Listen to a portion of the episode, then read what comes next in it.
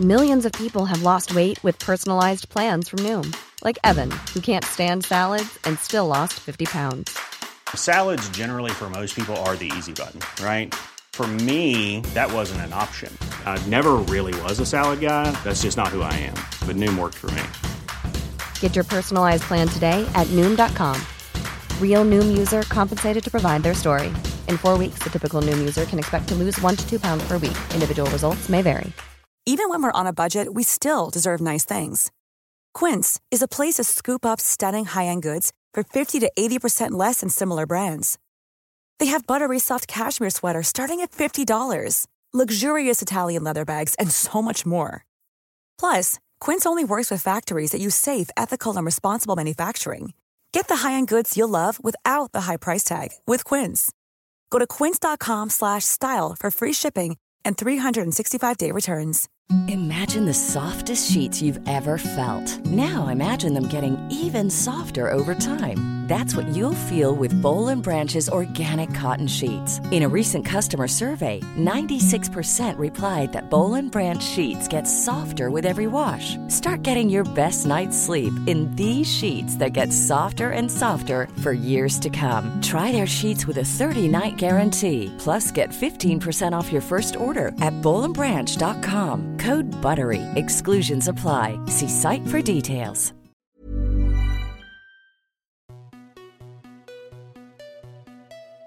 Bonjour à toi, chère auditorice, et bienvenue dans la saison 2 du podcast Parents informés. Moi, c'est Charline, la créatrice de ce podcast, dans lequel je te propose de l'information sur la grossesse, la petite enfance et l'enfance, sous forme de conversations détendues avec des intervenants spécialisés. En effet, pour chaque thème abordé, je cherche l'intervenant le plus adapté pour lui poser les questions que l'on se pose souvent en tant que parent, et je viens ici les partager avec toi. Un nouvel épisode est publié le mercredi toutes les deux semaines, et pour être tenu informé, tu peux t'abonner à la newsletter en m'envoyant un email à parentinformés@gmail.com. Si tu aimes ce podcast, parle-en autour de toi pour le faire connaître à tes amis ou à ta famille. La communauté Patreon du podcast permet de le soutenir financièrement en accédant à des contenus exclusifs et notamment des fiches résumées de chaque épisode. Si tu as envie de rejoindre cette communauté, tu peux t'abonner pour quelques euros par mois sur le site www.patreon.fr slash parents Je te mets le lien dans les notes descriptives de l'épisode. Pour ce 45e épisode, je reçois Elodie Emo, qui est infirmière péricultrice et la cofondatrice de My Jolly Family, et Gilles Vaquier de la Baume, le fondateur de l'atelier du futur papa. Tu as déjà entendu Elodie dans l'épisode 29 sur la communication bienveillante et dans l'épisode 37 sur les difficultés maternelles. Dans l'épisode d'aujourd'hui, elle croise son regard avec celui de Gilles pour parler de la paternité en 2022.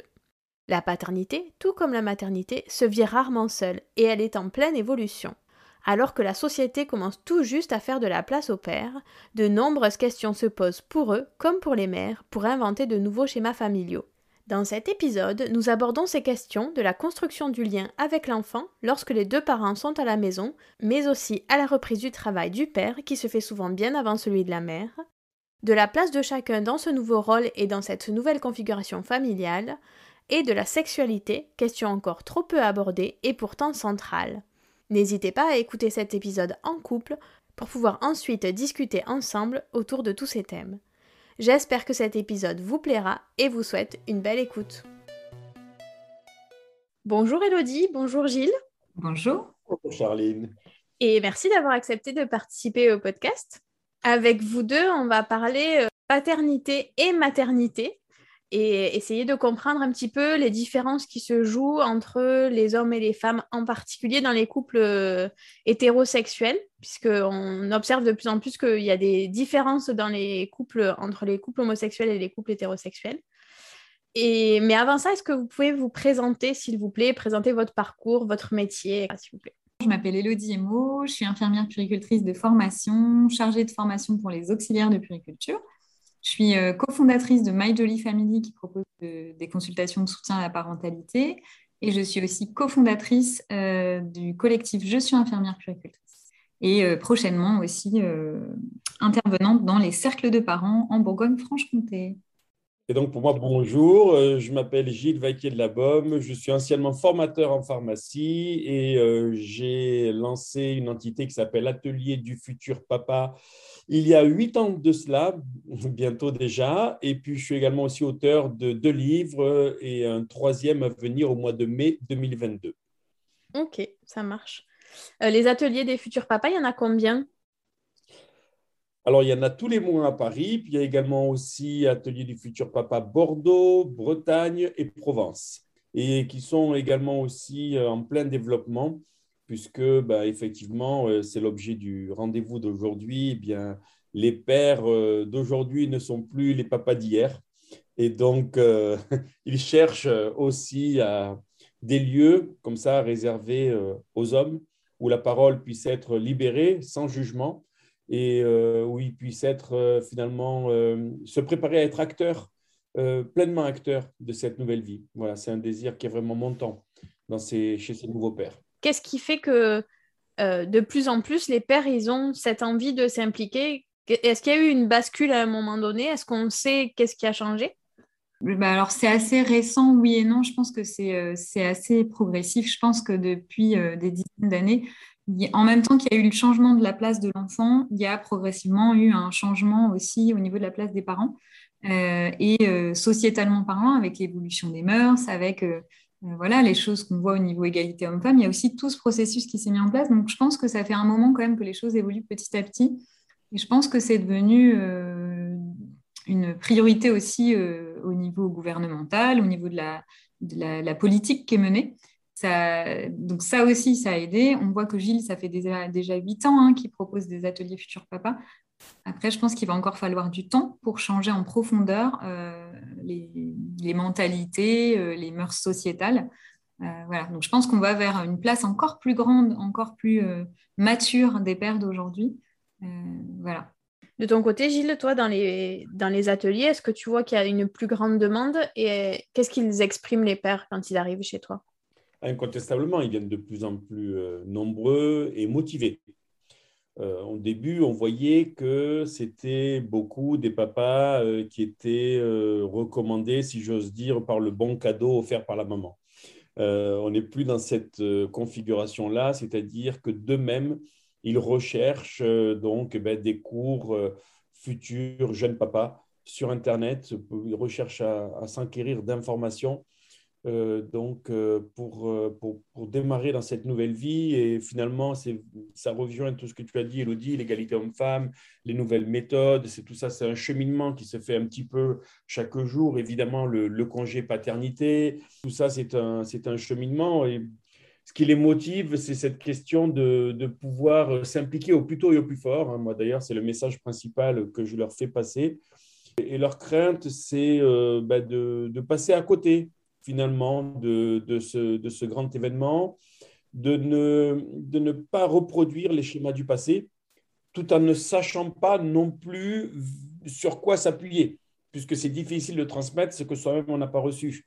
Donc euh, voilà, c'est un peu l'inconnu qui est devant eux, c'est l'objet premier euh, de leur venue, de venir un petit peu euh, illuminer le chemin de ce futur. Voilà, moi je me plais à leur dire que je vais leur montrer la grandeur de la montagne qui est devant eux, parce qu'on ne rentre pas dans la parentalité comme si on rentrait comme ça dans un, dans un supermarché, j'allais dire, et, euh, et, également aussi leur montrer le chemin pour arriver, illuminer au moins une forme de chemin pour arriver jusqu'à ce sommet, euh, parce que euh, finalement, il faut non seulement ne pas rentrer un petit peu comme ça par hasard, mais, mais aussi avoir un idéal et quelque chose auquel on peut s'accrocher et euh, voilà, un objectif à se fixer.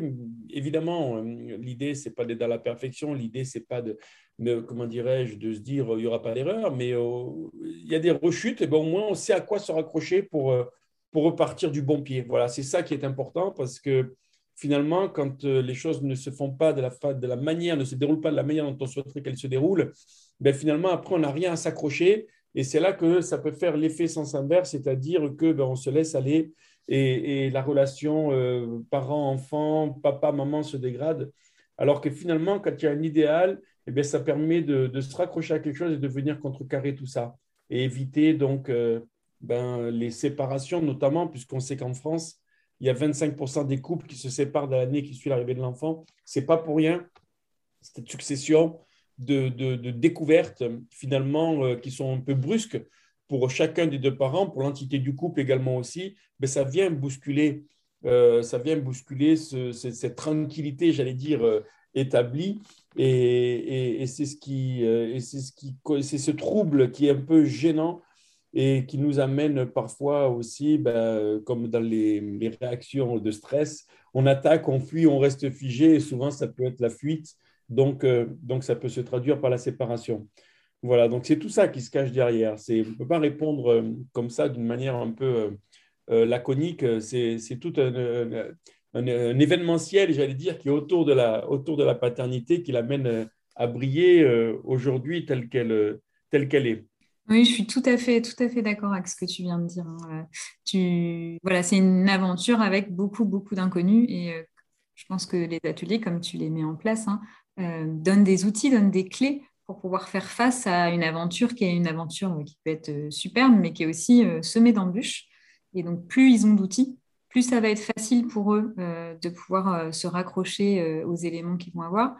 Et pour rebondir sur autre chose, c'est vrai que pour les pères, c'est plus difficile que pour les mères, puisqu'il n'y a pas... Euh, il n'y a pas neuf mois de grossesse, il n'y a pas tout ce vécu, euh, cette maturation psychique, cette maturation physique. Donc, euh, ils ont besoin d'être peut-être même encore plus préparés. On sait que dans le suivi médical, dans tout ce qui peut être mis en place, ils sont à côté d'eux, mais ils ne vivent pas les choses de la même manière que les femmes. Donc, quand tu dis au plus tôt, au plus fort, oui, je te rejoins tout à fait. Est-ce qu'on sait à peu près, enfin, est-ce qu'on a une idée dans la majorité des cas On parle toujours d'une majorité de cas, c'est évidemment propre à chacun, mais à quel moment est-ce que le père il réalise qu'il va vraiment être père? Est-ce que ça implique pour lui et pour sa vie? Parce qu'effectivement, en tant que femme, on le vit à l'intérieur de soi et donc quelque part, on a un peu cette projection qui est obligatoire parce qu'on sent le bébé bouger plus facilement, etc.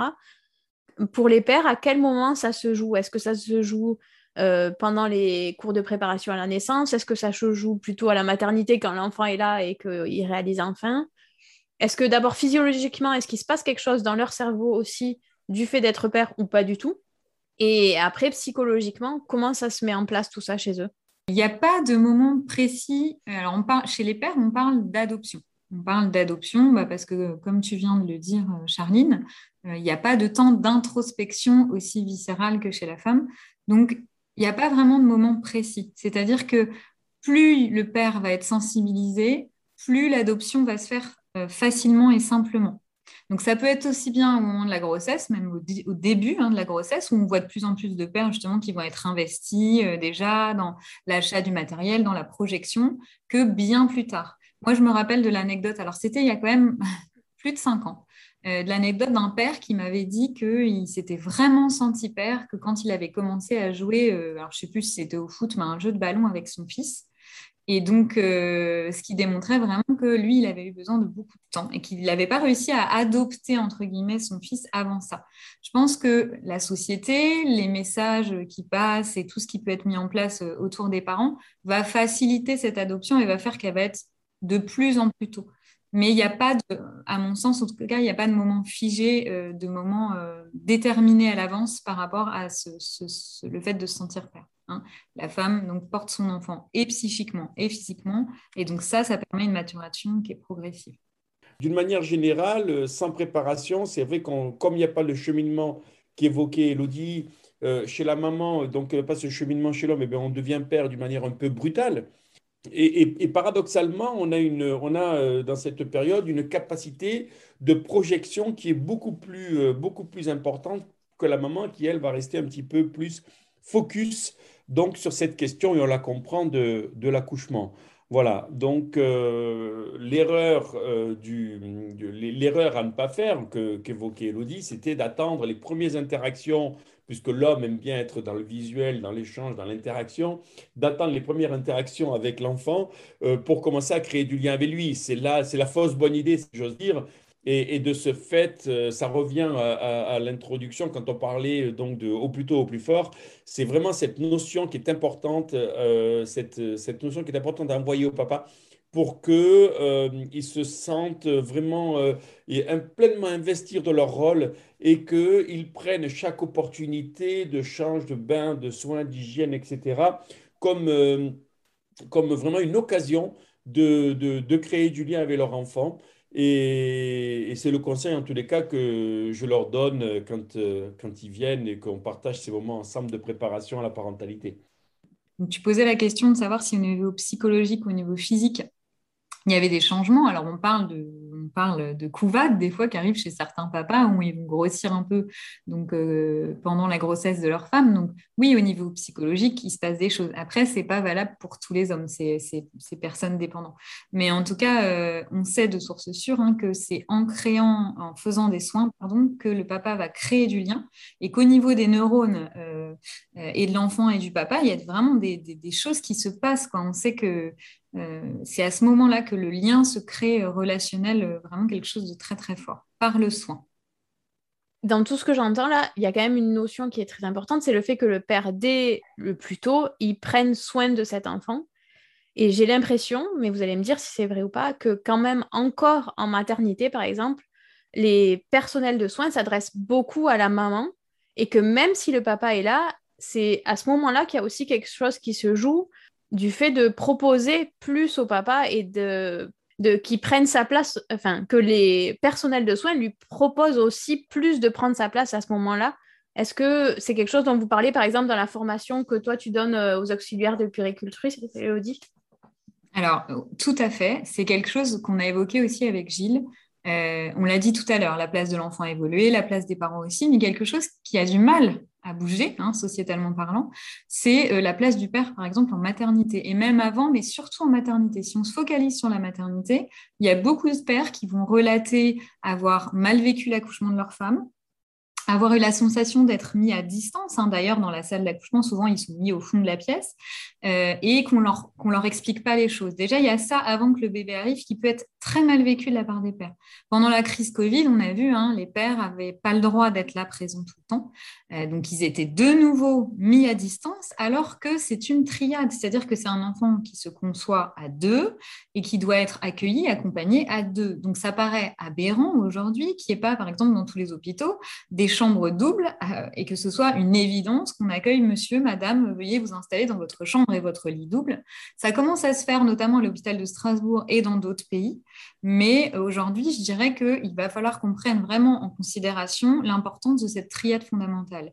Et dans, le, dans l'inconscient collectif des soignants et des soignantes, puisqu'on sait qu'en maternité, c'est 90% de femmes, moi, j'ai des élèves auxiliaires de puriculture qui m'ont relaté que bah, ça dérangeait. En fait, que le père qui dormait sur un petit lit de camp à côté de sa femme dans la chambre, qui avait une césarienne ou autre, ça pouvait déranger, qu'il y avait des remarques qui étaient faites encore comme Oh là là, euh, je suis entrée dans la chambre, il est en caleçon.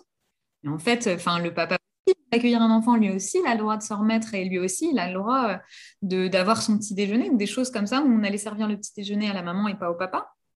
Donc, je pense que euh, il y a un gros travail à faire de sensibilisation. Le père, il doit être inclus, intégré, présent dès ce moment-là et même avant. Hein, mais je pense qu'avant, il est quand même intégré dans le sens où quand il y a les échographies, il est juste à côté, il y a les rendez Voilà. Mais au moment de la maternité, il y a quelque chose qui se passe et Gilles va, compléter mes dires, mais je pense qu'il y a des pères qui peuvent être traumatisés par des accouchements difficiles, qui ont peut-être besoin d'avoir un espace de parole. Et peut-être que pendant les ateliers, les ateliers de Gilles euh, en, postpartum, c'est des choses qui, émergent. Je pense qu'il y a vraiment un conditionnement des rôles et, dès le plus jeune âge, et ça, il va falloir en sortir. Et donc ça, je pense que voilà, il y a des choses avec des pubs pour les jeux des enfants qui sont déjà mis en place, mais il y a un gros rôle éducatif aussi à faire euh, dès le plus jeune âge pour qu'il y ait un déconditionnement de, ces rôles sexués dommageable dans, la, dans, dans, le fait de devenir père, je pense. C'est vrai, Elodie, il y a beaucoup de... Ça ressort beaucoup. Moi, j'ai des, jeunes papas avec des petits nourrissons qui, viennent et effectivement, ça ressort. Incontestablement, ça fait partie même des premières choses qui sont, évoquées. Euh, donc après, alors, pour les défendre un peu, pour me faire l'avocat du diable, euh, j'allais dire qu'effectivement, ben, la, la, masse de travail, etc., ne permet pas d'accorder le temps et qu'on va à l'essentiel et qu'il y a peut-être ça aussi qui joue. Euh, enfin, tu es peut-être mieux placé que moi pour le dire, mais Euh, je hmm. pense qu'il y, a aussi cette, cette notion-là, mais ce n'est pas pour autant qu'il faille le négliger, parce qu'effectivement, eh c'est comme une table à trois pieds, si vous enlevez un pied, ça ne tiendra jamais. Donc, euh, au final, euh, on en revient toujours à cette notion de, comme tu le disais, de la triade, de, de, de, prendre possession, de prendre acte donc de cette assimilation du rôle parental au plus tôt et par, cette, par, cette, par, cette, par, cette triade, par cet effet de groupe, par cette dynamique finalement de vie de famille, ce souffle euh, souffle à trois. Parce que aussi, après, euh, ben, la maman, ça lui fait beaucoup apporter sur les épaules. Si elle est toute seule, elle vient d'être toute jeune maman. Il y a tout un tas de, de transformations euh, physiopathologiques, j'allais dire, et puis, et puis la chute brutale d'hormones, et puis aussi la charge mentale qui va rentrer en ligne de compte et qui sera d'autant plus importante qu'elle s'en sentira, s'en sentira seule.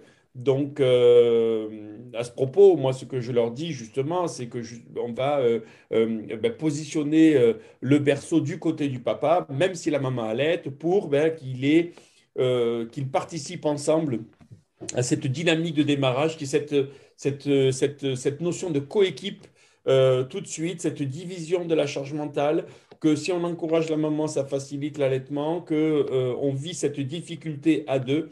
Dès le départ, voilà, ça fait partie des conseils que je peux distiller pendant ce cours parce que ben, euh, cette, cette, cet engagement donc, du père qui va, euh, qui va susciter cette notion de, de, coéquipe, elle est fondamentale et dès le départ parce que sinon, on l'a vite fait à trois mois quand c'est le moment. Euh, où l'enfant va, va, crier le plus, où finalement les amis vont moins vous visiter, euh, où il y a tout un, vraiment, on a, j'allais dire, un, point de bascule, euh, ben finalement, euh, il, faut, il faut, faut continuer à être dans cette dynamique, il ne faut pas que ça s'essouffle. Et, c'est ce qui permet de passer ben, ces premiers six mois qui sont un petit peu particuliers, de les passer avec le, le, le moins de. Voilà, que ce petit tremblement de terre soit pas soit, soit pas si, si fort pour, pour tout le monde et que ça puisse se passer et que, et que finalement après les choses reviennent à l'ordre. Je partage totalement hein, cette idée d'équipe, cette idée de, dynamique, de petits groupes, triades, de, cette image que tu donnais euh, d'une table euh, avec trois pieds qui euh, a besoin de ces trois pieds pour, tenir. c'est fondamental d'avoir ça en tête. Le père, il, est, il a un regard différent. On va en parler tout à l'heure, mais le, père, il ne se projette pas de la même manière. Il a des il a un émotionnel plus distancé qui lui permet de prendre parfois des décisions différentes et d'aider la mère qui, elle, va être dans, euh, dans une imprégnation très forte. Hein. On sait que le postpartum, c'est une période de grande, grande vulnérabilité pour les femmes. Maintenant, on en parle beaucoup, il y a une vraie libération autour de ça. Donc, le père, euh, alors le coparent dans l'absolu, mais en tout cas là dans ce cas-là, le père a un rôle immense euh, et une place immense. Enfin, je veux dire, euh, il peut plus être mis de côté pour que les choses se passent bien. On le sait maintenant, et que parfois, il, vu qu'il y a un peu plus de raisons dans son fonctionnement en postpartum que chez la mère qui est dans du viscéral, qui est dans de parfois parfois c'est quelque chose bah voilà, c'est des enfants qu'on a portés, on le disait tout à l'heure et, et, donc il y a quelque chose de viscéral et, des fois, quand on est trop dans l'émotionnel, on a des difficultés aussi à prendre certaines euh, décisions ou autres. Et le père, il peut être là pour nuancer, pas pour nier ce que ressent la mère, parce que le père, il va être à l'écoute de ce que ressent la mère, mais pour l'aider à nuancer peut-être un peu certaines choses qui vont être difficiles à vivre pour elle. J'ai une dernière question par rapport aux soignants et après on reviendra plus en détail sur les pères. Euh, est-ce que le fait que, euh, tout à l'heure, Gilles, dans la présentation, tu disais c'est des ateliers pour les papas faits par des hommes. Est-ce que le fait que dans les métiers de la parentalité, il y ait quand même énormément, énormément de femmes, c'est un métier qui est, quels que soient d'ailleurs les métiers, que ce soit pour l'allaitement, euh, pour la diversification, pour le sommeil, les sages-femmes, les péricultrices, c'est quand même à majorité des femmes. Est-ce que le fait qu'il y ait très peu d'hommes dans ces métiers-là, ça joue aussi dans le fait que les pères, ils ont moins de facilité à s'exprimer avec ces professionnels-là? C'est vraiment ça. C'est-à-dire que c'est euh, cette question euh, du rapport euh, d'homme à homme qui fait que, eh bien, on, se sent, euh, on se sent pleinement libre de, de, ses propos et on sait qu'il euh, ne va pas y avoir euh, cette notion de jugement, de regard réprobateur, de réflexion qui, pourrait, qui pourrait tomber qui pourrait venir nous bloquer, puisqu'effectivement, dès qu'on va avoir une petite contrariété, on va avoir tendance quand même à être en mode à, faire l'huître et puis à, et puis à, et puis à couper la communication, très souvent. c'est très masculin.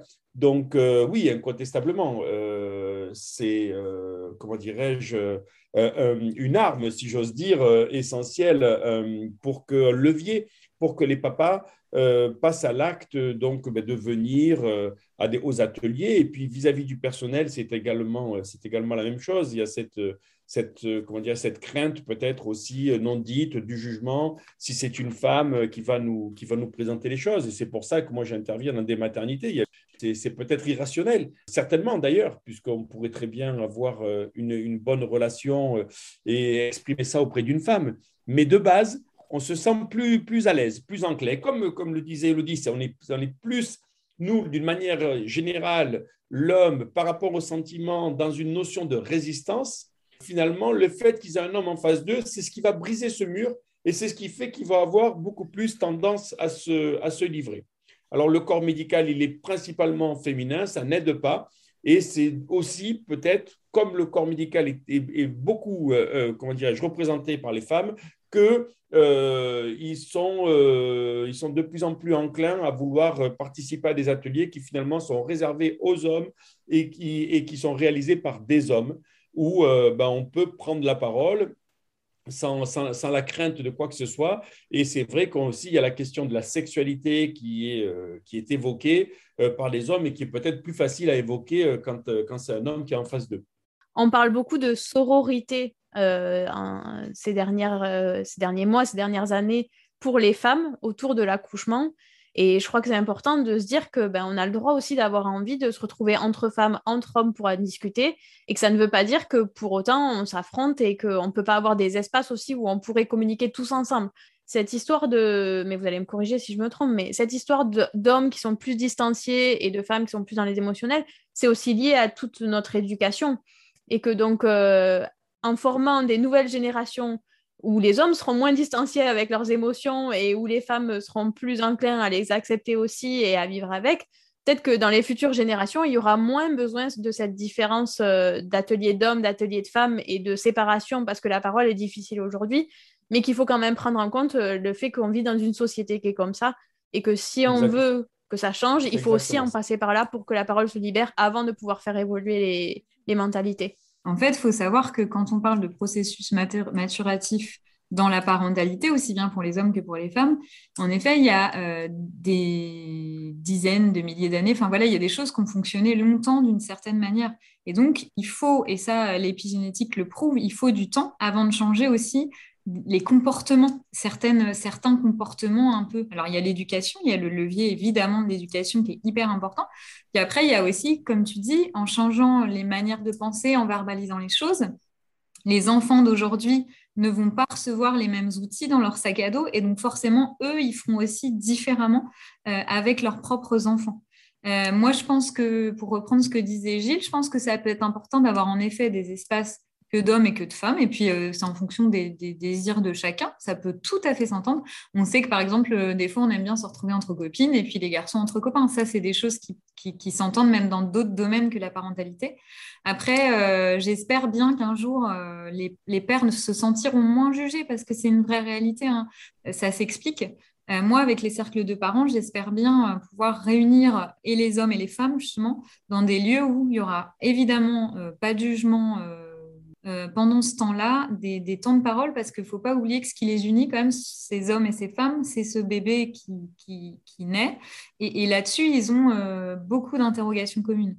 Euh, ils ont beaucoup de questions, Gilles l'a dit, mais la plupart des interrogations sont communes, mis à part que, Gilles le disait, au niveau de la place et du rôle, la société a plus assis un certain un rôle, le rôle de la femme, voilà, d'ailleurs, elle essaie de s'en sortir puisque c'est euh, extrêmement enfermant euh, d'être là-dedans.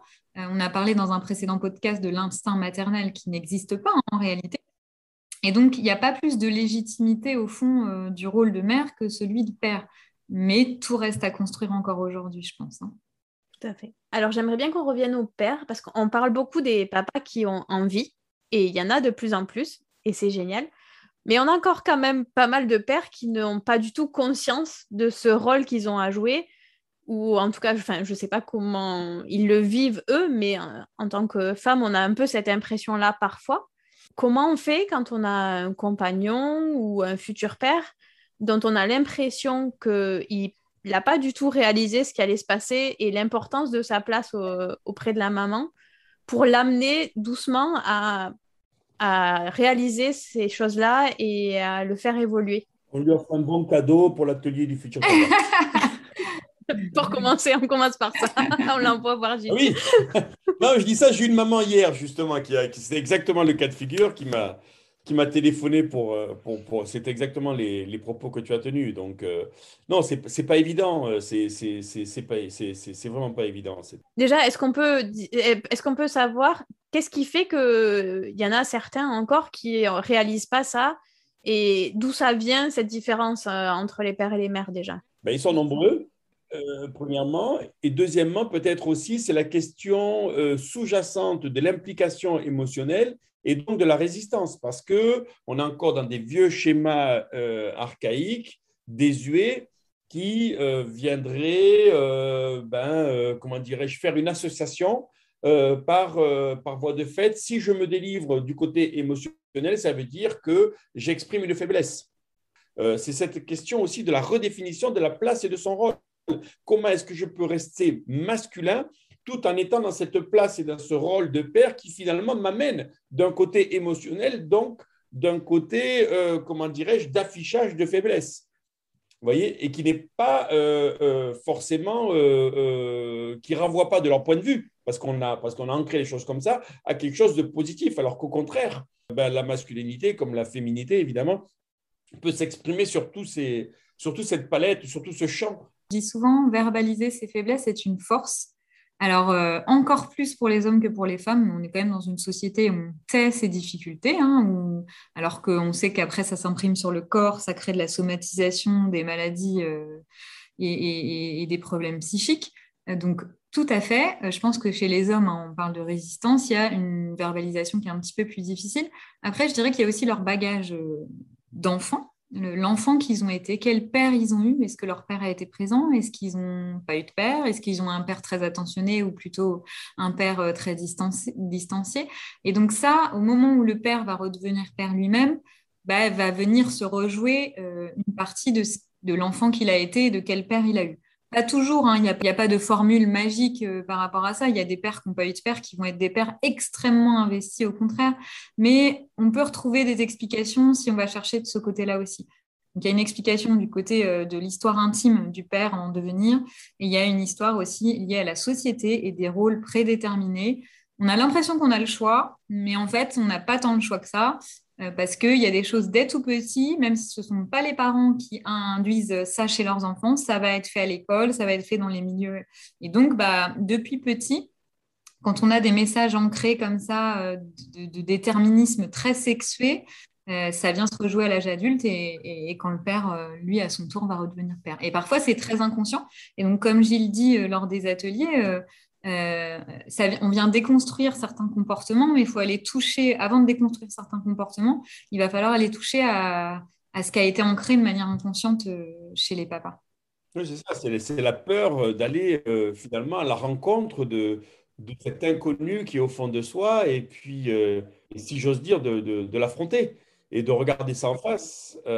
c'est un peu, il y a une forme de douce violence derrière ça. C'est pas évident, c'est pas donné à chacun parce qu'il faut euh, accorder, euh, comment dirais-je, l'espace-temps nécessaire pour que ça fasse résonance et qu'on puisse euh, finalement, comment dirais-je, eh bien appréhender tout ça dans son ensemble pour pouvoir un peu reprendre la main sur la situation. Donc, de ce fait, comme c'est un peu dérangeant, on met un peu la poussière sous le tapis et puis, et puis on se dit que dans tous les cas, c'est la maman qui va gérer. Et puis, et, elle se retrouve avec une charge mentale très importante associé à tous les, les, les, bouleversements euh, donc physiologiques. Et finalement, on voit bien que c'est très difficile, c'est d'autant plus compliqué. D'où, si on remonte le fil en arrière, l'importance de cette implication euh, de ce père et encore plus en amont, l'importance de, de, de, l'acquisition de, ces connaissances, du développement de, de, compétences spécifiques pour se préparer à cette parentalité euh, qui,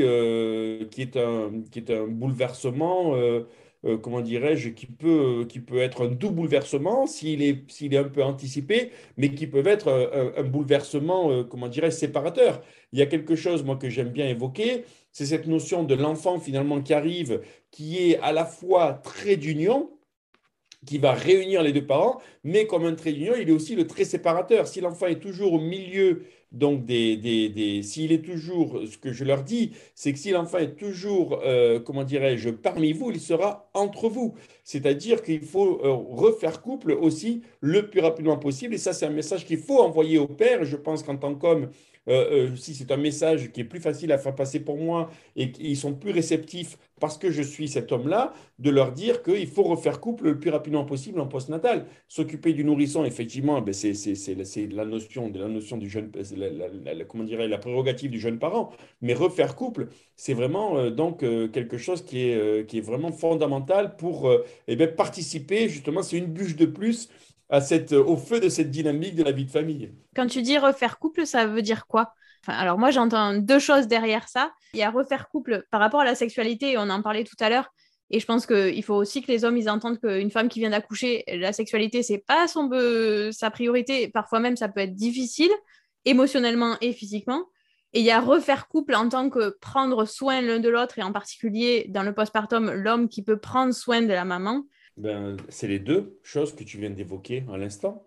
C'est cette question donc euh, de la sexualité que l'on va évoquer. À partir de quand on peut reprendre une sexualité, qu'est-ce qui se passe chez les femmes, ce que tu avais, euh, ce que tu as évoqué à l'instant en postnatal, euh, il, y a, cette question-là, et puis, et puis aussi le nourrisson qui va dormir dans la chambre les premiers mois, ça ne, ça ne favorise pas, donc aussi, comment dirais-je, ben, ça fait partie du, tremblement, cette question du petit tremblement de terre du postnatal, cette question, et bien maintenant, comment dirais-je, du, du, trouble du rythme euh, donc euh, euh, habituel au couple cette question de la sexualité. Et la deuxième chose, donc, c'est refaire couple pour, ben moi, je leur dis, s'occuper de la maman encore en postnatal, encore plus que pendant l'accouchement.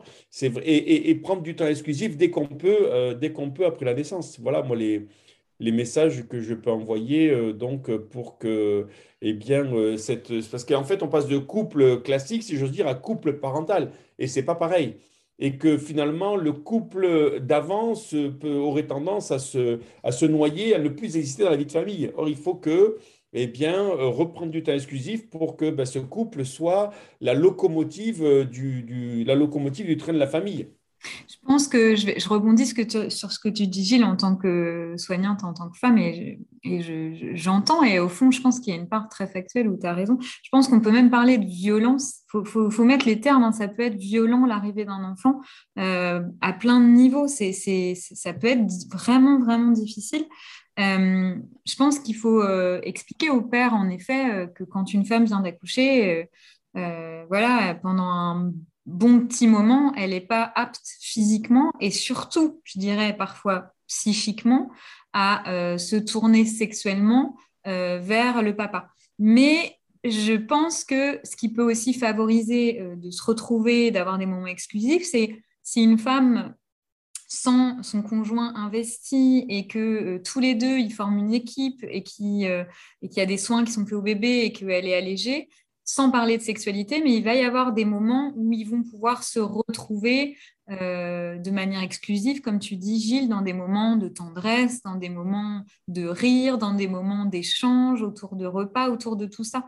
Donc euh, après, la sexualité s'en suivra quand euh, les deux, et d'autant plus la femme, aura retrouvé une condition physique et psychique qui va lui permettre de se réinvestir dans cette relation. C'est vrai qu'il faut avoir en tête qu'une maman qui vient d'accoucher, elle a dans 90% de son cerveau, son bébé. C'est-à-dire que ça, c'est archaïque, c'est, on disait tout à l'heure, viscéral, animal.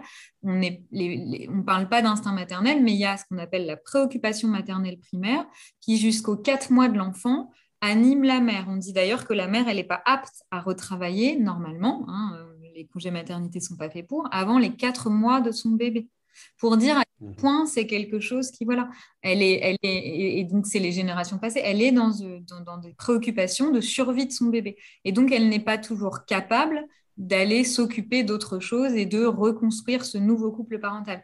Mais je dirais que là, la place du père, le rôle du père, le positionnement du père est fondamental puisque lui peut aider à ce que la mère, elle soit moins vacillante et qu'elle reprenne ses marques plus rapidement, plus facilement. C'est un facilitateur aussi, le père. Faut pas, faut pas l'oublier, ça. Qu'elle quitte ses habits de, de, mère exclusive, si j'ose dire, pour revenir et femme et mère, parce que c'est important aussi de voir son conjoint, que ce soit l'homme ou la femme, pas uniquement comme euh, le père ou comme la mère. Parce que sinon, évidemment, ça abîme la notion de désir sexuel. Il faut aussi quitter ces habits-là pour euh, chacun se, revoir comme, euh, comme on était avant. C'est-à-dire que quand on est mère, on n'est pas exclusivement père, et quand on est père, on n'est pas uniquement exclusivement père. Hmm. Je pense que effectivement le fait d'avoir un père qui s'investit au quotidien avec l'enfant et qui du coup allège la charge mentale de la mère en ferait quelqu'un de quelque part de plus désirable que si à l'intérieur de moi je nourris le ressentiment d'être toute seule dans ma merde avec mon bébé et que le père il va faire autre chose. Évidemment pour être très cru euh, avec vous, euh, donc euh, finalement dans les ateliers, on leur dit ben, c'est normal que si on voit la femme uniquement comme la mère, ben, on a, une, problématique de reprise d'activité de, sexuelle. Pourquoi? Parce que tout simplement, ben, on ne fait pas l'amour à sa mère. Donc, on a, donc il faut aussi voir, apprendre à voir son conjoint qu'elle se, et l'aider pour qu'elle se montre sous un autre jour qu'uniquement celui de, la mère, bien qu'elle soit prise, euh, donc comme tu l'as évoqué, euh, Elodie, à l'instant, par cette préoccupation primaire, euh, maternelle primaire, qui, évidemment, le, et c'est tant mieux, parce que c'est aussi un instinct qui va, qui va permettre donc d'avoir cette, cette focalisation sur le nourrisson, mais faire trop focus sur le nourrisson, ben finalement, c'est aussi donner la distance au couple. Alors que le couple, c'est la, la, la, dynamique de vie de famille. Donc voilà, il y a tout cette, cette ce juste équilibre, si j'ose mm. dire, qui n'est pas facile à, trouver. Euh, et, et, cette implication, euh, donc Charline, du, père, évidemment, dès le départ, eh ben, ça peut permettre à la maman ben, de se soulager, de partir, euh, comment dirais-je, à la, reconquête pour se faire du bien, pour se remettre, pour prendre soin d'elle. Voilà, vraiment, c'est important. Je suis d'accord avec toi par rapport au juste équilibre parce que dans le fond, tu as raison. Hein, si le couple s'éloigne, il s'éloigne trop, après il va avoir plus de difficultés à se retrouver. Après, je pense qu'il faut expliquer, sensibiliser les pères pour qu'il n'y ait pas de pression euh, en postpartum sur les femmes qui sont déjà très très vulnérables. Et je pense que c'est vraiment important de leur dire là, il va falloir faire preuve quand même de patience. Et euh, comme disait Charline, si vous voulez que les choses avancent, euh, en laissant le temps bien évidemment, et ben, voilà, il va falloir euh, aussi comprendre que bah, voilà, au niveau physique et psychique, il faut un petit peu de temps pour que les choses se remettent en place. Mais oui, il faut trouver un juste équilibre entre ce qu'on va accorder au temps, le temps qu'on va accorder au bébé, et puis ce qu'on va aussi accorder au niveau des adultes du couple parental. Mm. Et en plus, il va falloir affronter une règle mathématique dont personne n'a réussi à ce jour à trouver euh, vraiment euh, donc la source de cette énigme, c'est que ben, finalement dans le postnatal, quand euh, le couple se rapproche et, ben, et, que l'enfant est, dans la chambre, et ben, l'enfant se réveille systématiquement au début d'un rapprochement. ah, il a des détecteurs. C'est une équation à une inconnue. Mais quelque part, fin, ça fait partie de la discussion, je crois, que doivent avoir les couples aussi, c'est que le fait que l'enfant dorme dans la chambre ne veut pas dire qu'il n'y a pas de rapprochement possible entre les parents. Mmh. Ce rapprochement, il peut se faire d'abord ailleurs que dans la chambre, quand les parents en ont envie, euh, et il peut se faire d'autres euh, manières aussi. Vous savez, quand on évoque cette question, on voit les mines qui changent. On a pu faire un reportage récemment à la maternité, justement, où la première question, le réalisateur était me dire, ah ben, j'en reviens pas, la première question, c'est une question sur la sexualité, quoi. Hum, voilà, hum, hum, donc on voit bien quand même ça préoccupe les pères déjà. Euh, déjà, moi, déjà là, moi, je les vois, euh, donc euh, les mamans sont dans leur huitième mois, donc on voit que c'est déjà quelque chose qui peut les tarauder, alors que finalement l'enfant n'est encore pas. Encore pas mais, mais, je pense qu'il faut en parler, c'est un sujet qui est tabou. Euh, donc, euh, c'est en effet quelque chose à aborder, à, échanger. Et en fait, c'est en échangeant aussi, là, pour le coup, entre hommes et entre femmes, qu'on peut trouver euh, parfois aussi un terrain, enfin voilà, avoir des éléments. Là, on est entre hommes et entre femmes. Et, du coup, je pense qu'on s'apprend les uns des autres. On a des positionnements différents, mais qui sont riches. Parce que ni les hommes ni les femmes n'ont raison. On a tous les deux raison. Enfin, voilà, c'est complexe, en fait, comme, comme problématique. Hein. Ok, ça marche. Alors là, on a beaucoup discuté du postpartum. Il y a quelque chose qui se joue aussi dans le postpartum pour les femmes et pour les hommes, c'est que le congé paternité, même rallongé, est quand même plus court que celui de la mère. Et donc, il y a forcément un moment où la mère se retrouve seule avec son enfant toute la journée quand le père euh, repart travailler.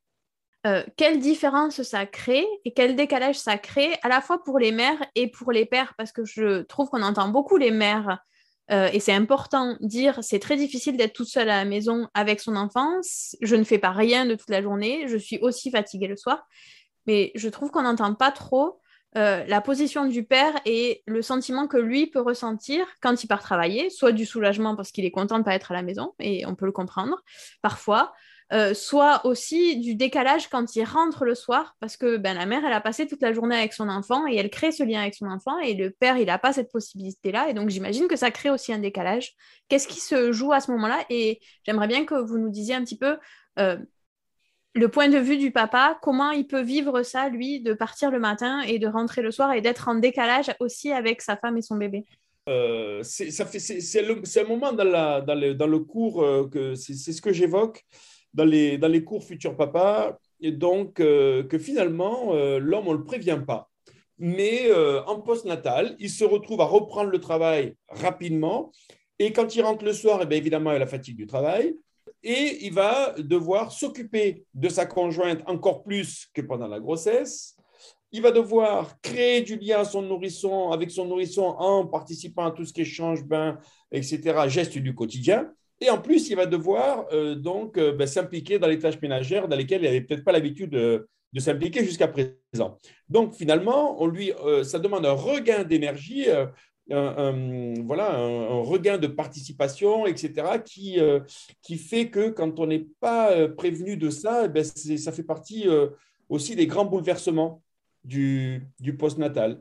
Et on voit ce duo maman-bébé qui se, qui se renforce et si on n'a pas ce niveau d'implication, ben finalement, euh, on va devenir l'adjoint, si j'ose dire, de service, parce que ben, la maman, elle a, elle, a, elle a, pris, elle a ses marques, elle a ses habitudes, puisqu'il y a ce décalage, donc, euh, comme tu l'as évoqué, euh, donc temporel, ça crée aussi un décalage affectif, et de ce fait, eh ben, elle va avoir tendance à être dans des réflexes et puis faire les actions du quotidien ce qui va mettre le papa euh, donc un petit peu sur le côté. Il suffit que lui, il cherche pas à prendre cette place-là et ça va, euh, ben, ça va renforcer donc cet écart qu'il peut y avoir entre le, entre le papa, la maman, entre tous les deux, et puis également aussi l'écart de la distance, euh, distance dans le lien avec l'enfant. Et on, et on finit par se retrouver les bras ballants dans le canapé en attendant et en faisant ce qu'on disait au départ, de se dire, eh ben, on va attendre les premières interactions euh, pour pouvoir euh, commencer à créer du lien avec son enfant.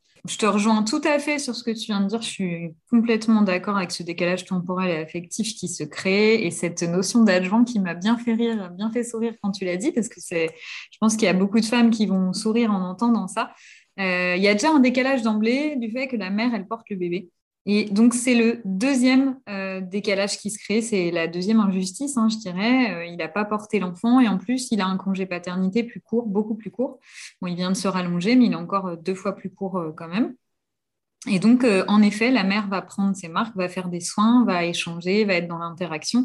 Et, le père, il va pas voir, il va pas vivre tout ça et il pourra pas le rattraper d'une certaine manière. la maman va pouvoir lui raconter, lui envoyer des vidéos, lui, lui envoyer des photos, mais c'est pas pareil. Et puis il a, euh, voilà, il a repris le travail et au travail, euh, on va pouvoir lui faire des réflexions euh, du genre ah bon c'est toi qui te lèves la nuit, mais tu travailles quand même, voilà qu'on entend encore dans, certaines entreprises. Hein. Et puis, on parle de la place du père, donc quelle place il va prendre? Alors, il peut décider de se mettre dans le canapé, puis il peut aussi se dire, allez, j'y vais, je sais que j'ai moins de congés paternes, j'ai envie de créer du lien, j'ai déjà commencé pendant mon premier mois, allez, euh, je, m'y mets et je fais des soins. Euh, il y a aussi quelle place la mère, là, elle va euh, laisser, puisque elle, elle va avoir ce sentiment de bien gérer, d'avoir trouvé ses marques. Donc là, il va y avoir aussi ce rôle, quel rôle elle va prendre. Est-ce qu'elle va réussir? L'idéal, c'est qu'elle réussisse à, laisser une partie de la responsabilité euh, le soir au papa, à lâcher prise hein, euh, dès le début. On, disait plutôt penser à court terme, euh, penser à long terme, pardon, plutôt qu'à court terme, c'est-à-dire se dire bah, qu'est-ce que ça va donner le fait que je gère tout et que je veuille. Parfois, il y a aussi ce sentiment de c'est inconscient, mais bon, je préfère garder la gestion. J'ai pris mes marques, c'est plus facile que d'aller peut-être expliquer ça ou ça, qu'à changer. Mais là, les mamans ont aussi leur rôle à se dire, allez, il faut que je lâche un peu prise, même si euh, c'est difficile pour moi parce que euh, c'est irrationnel, parce que c'est viscéral, parce qu'il y a des choses qui sont hormonales. Je pense qu'il y a de plus en plus de femmes qui, qui réussissent à le faire. Euh, au vu de l'implication des pères, mais c'est vraiment une histoire de, ouais, de balancier, de comment je vais réussir à trouver l'équilibre. Je trouve ça hyper intéressant. J'avais entendu il y a plusieurs années une interview chez, dans le podcast de la maîtresse, un des premiers épisodes où c'était un homme qui était interviewé et qui racontait ça. Il disait Mais moi, j'ai passé toute ma journée euh, au boulot, j'étais pas connectée, je rentre le soir, c'est l'heure des, pleurs de décharge, c'est une tempête émotionnelle pour tout le monde. J'ai l'impression d'être dans une tornade et de pas savoir où me mettre. Et c'est aussi, je crois que c'est important pour nous les femmes d'entendre qu'il leur faut un temps pour se reconnecter à ce qui se passe à la maison et que c'est normal et qu'il faut qu'on leur laisse aussi ce temps-là et cette place-là euh, pour que pour qu'ils arrivent à prendre leur marque justement le soir. Moi, j'aurais aimé entendre avoir le retour de femmes et d'hommes de dire d'entendre ça, c'est-à-dire d'entendre de dire au début il y a quelque chose d'un peu animal voilà, mais on, vous, on a vécu ces situations-là. Le père, il a sa, sa place, son positionnement, c'est hyper important. Donnez-lui sa place, passer le relais, entre guillemets. Passer ce relais, c'est hyper important dans les premiers moments. Et si c'est un père qui est demandeur, bah, c'est plus simple. Et si c'est un père qui ne sait pas trop où se placer, eh ben, allez, mesdames, clac, passez le relais parce que vous allez vous rendre service, leur rendre service. Et puis, euh, dans cette triade, ça va être plus que bénéfique. J'ai cru comprendre que ce n'était pas facile chez la jeune maman, dû à cette préoccupation maternelle primaire que tu évoquais, et, effectivement, euh, comme euh, disait euh, une personne toute proche de moi, à qui je faisais la remarque récemment de dire, mais tu vois bien que donc il sait faire. elle me dit, oui, oui, non, il fait, il fait bien, il n'y a aucun, aucun, problème, je vois qu'il fait bien, mais quand c'est fait par moi, j'ai l'impression que c'est mieux fait quand même. Hmm. ça illustre totalement les choses. Moi, j'aimerais évoquer aussi euh, cette question de la paternalisation, maternalisation, mais de, dire aux femmes en même temps qui, euh, qui nous écoutent, qui ont la chance de nous écouter, que ben, finalement, euh, quand on, le fait que l'homme prenne, c'est comme la femme, il faut d'abord que cette, cette notion du, psychologique avant, que, avant que ça se traduise dans, dans la manipulation. J'entends la manipulation dans le, au travers des gestes du quotidien et que finalement, quand elle va faire des compliments descriptifs à ce nouvel homme qu'il est, parce qu'il n'est pas, voilà, il est devenu père, eh bien, ça va participer énormément à, ce, à cette prise de conscience de toutes les qualités euh, qui font de lui ce jeune père, qui va faire que demain, il va d'autant plus s'impliquer. Et, et vice-versa dans le sens de la maman. Donc, c'est important finalement de se dire qu'on devient père ou qu'on devient mère grâce à l'enfant, certes, grâce à la présence de l'enfant, grâce au certificat, euh, donc au livret de famille, mais c'est aussi beaucoup, pour beaucoup, grâce à son conjoint. Ok, bah écoutez, je pense que j'ai fait le tour des questions que j'avais pour vous. Est-ce que vous voulez chacun dire un petit mot euh, de conclusion? Bah, je suis absolument ravie d'avoir échangé euh, autour de la paternité et de la maternité, puisque les deux sont intimement liés.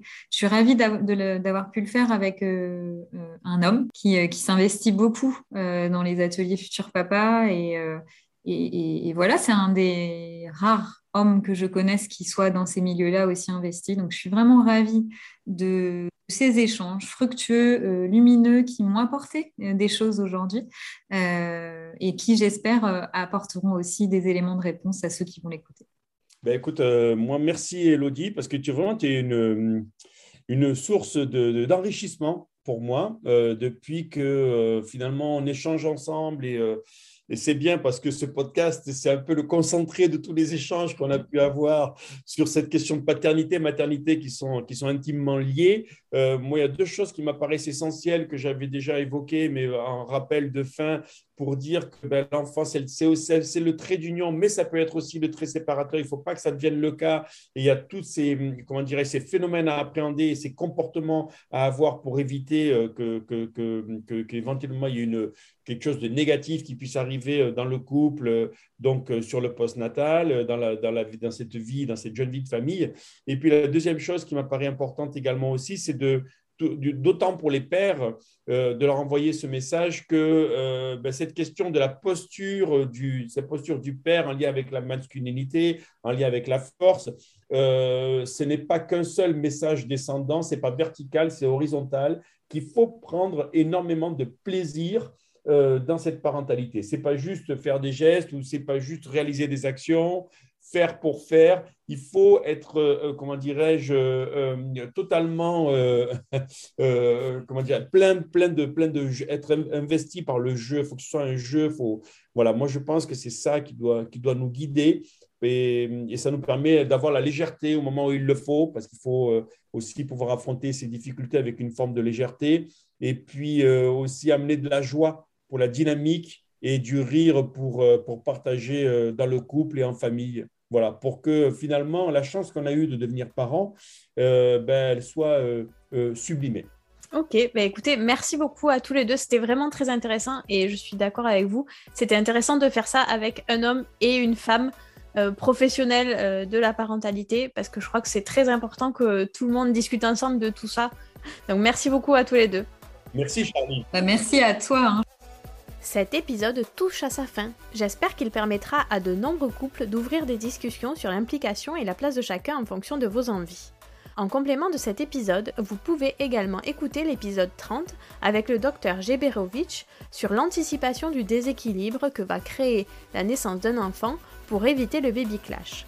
Pour retrouver les accompagnements proposés par Elodie et ses collègues, rendez-vous sur leur site www.myjolifamily.fr pour retrouver les ateliers proposés par Gilles et les autres papas et réserver en ligne, rendez-vous sur le site www.atelierdufuturpapa.com. Je vous mets tous les liens dans les notes descriptives de l'épisode. J'espère que cet épisode vous a plu. Pour recevoir une fiche résumée de cet épisode et de tous les autres de la saison 2, allez vous abonner sur Patreon en suivant le lien dans les notes descriptives de l'épisode. Si l'épisode vous a plu, parlez-en autour de vous, à vos amis qui pourraient être intéressés et sur vos réseaux sociaux. Parlez-en également à votre sage-femme, votre médecin généraliste, votre pédiatre ou tout autre professionnel qui vous accompagne afin qu'à leur tour ils puissent en parler à d'autres parents. Vous pouvez retrouver tous les épisodes ainsi que leurs notes classées par âge et par catégorie sur le site internet www.parentinformé.fr. Rendez-vous au prochain épisode et d'ici là, prenez soin de vous.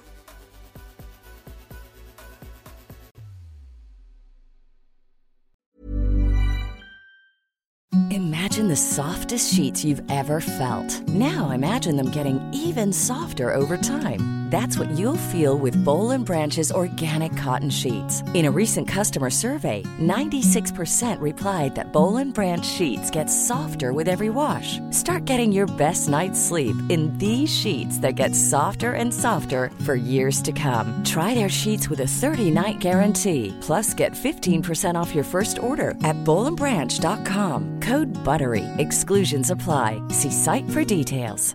Hey, it's Paige DeSorbo from Giggly Squad. High quality fashion without the price tag. Say hello to Quince. I'm snagging high-end essentials like cozy cashmere sweaters, sleek leather jackets, fine jewelry, and so much more. With Quince being 50 to 80% less than similar brands. And they partner with factories that prioritize safe, ethical, and responsible manufacturing. I love that. Luxury quality within reach. Go to quince.com slash style to get free shipping and 365 day returns on your next order. Quince.com slash style. Hi, I'm Daniel, founder of Pretty Litter. Cats and cat owners deserve better than any old-fashioned litter. That's why I teamed up with scientists and veterinarians to create Pretty Litter. Its innovative crystal formula has superior odor control and weighs up to 80% less than clay litter. Pretty Litter even monitors health by changing colors to help detect early signs of potential illness. It's the world's smartest kitty litter. Go to prettylitter.com and use code ACAST for 20% off your first order and a free cat toy. Terms and conditions apply. See site for details.